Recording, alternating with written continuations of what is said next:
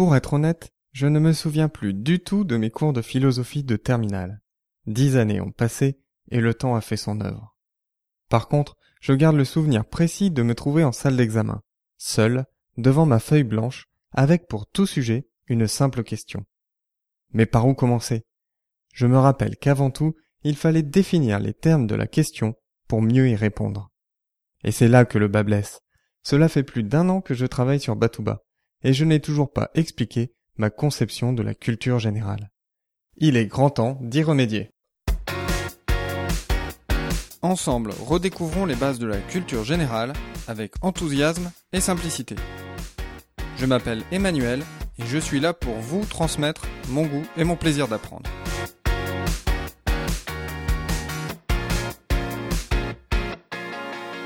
Qu'on lui mette en fantaisie une honnête curiosité de s'enquérir de toutes choses. Voici le conseil que donne Montaigne dans son chapitre dédié à l'éducation, le chapitre 26 du livre 1 des essais. Bien qu'il s'adresse aux enfants, ce principe semble tout autant applicable au monde des adultes. Il nous faut garder en fantaisie une honnête curiosité de s'enquérir de toutes choses. Cette capacité à s'émerveiller nécessite une ouverture d'esprit, une humilité qui nous pousse vers l'extérieur et vers les autres, qu'ils soient d'une culture ou même d'une époque différente. Un travail d'écoute et d'empathie est nécessaire pour accepter et comprendre l'autre. En faisant cet effort, nous parvenons à mieux comprendre le monde qui nous entoure et à mieux exercer notre jugement. La joie de comprendre est le plaisir le plus noble qu'il soit, écrit Léonard de Vinci. La culture générale ne peut pas être résumée à la somme de connaissances sur un tas de sujets. Histoire, philo, sciences, etc. La culture générale me semble être avant tout un état d'esprit centré sur l'ouverture et le plaisir d'apprendre. Mais par où commencer? Et comment faire pour apprendre? Aujourd'hui nous avons une chance inouïe. Nous disposons de ressources quasiment illimitées pour apprendre. En plus, nous pouvons en bénéficier à tout moment et sur tous les supports. Audio, vidéo, livres, etc. Mais cette chance est aussi à l'origine de notre frustration, car une de nos ressources est limitée, le temps. Comme Ulysse dans l'Iliade et l'Odyssée, nous devons résister au chant des sirènes. Voici leur chant. Viens, Ulysse fameux, gloire éternelle de la Grèce, arrête ton navire afin d'écouter notre voix. Jamais aucun navire noir n'est passé là sans écouter de notre bouche de doux chants. Puis on repart, charmé, lourd d'un plus lourd trésor de science.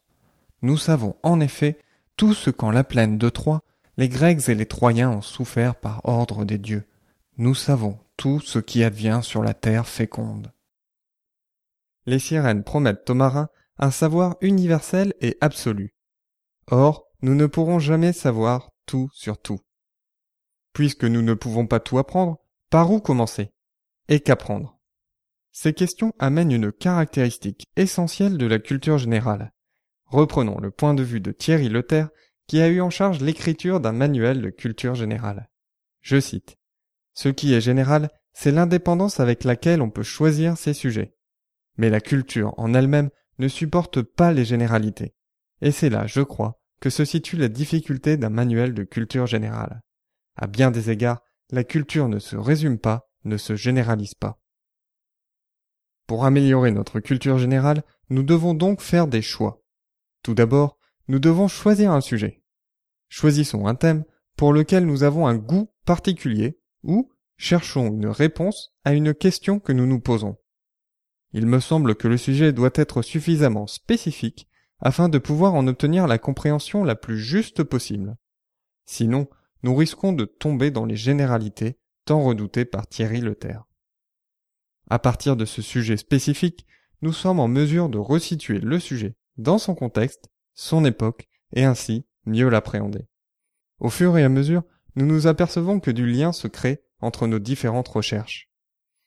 Dans l'introduction de leur livre intitulé Un kilo de culture générale, Françoise Bronstein et Jean-François Pépin précisent À la différence de l'érudition, qui se résume à une accumulation de savoir, la culture, dans ce sens, nécessite l'effort de comprendre, de juger, de saisir les liens entre les choses. Tout ce travail demande donc un effort. En éveillant votre curiosité À travers les épisodes de Batouba, j'essaye de vous donner l'envie d'en savoir plus et de faire cet effort qui améliorera votre culture générale durablement.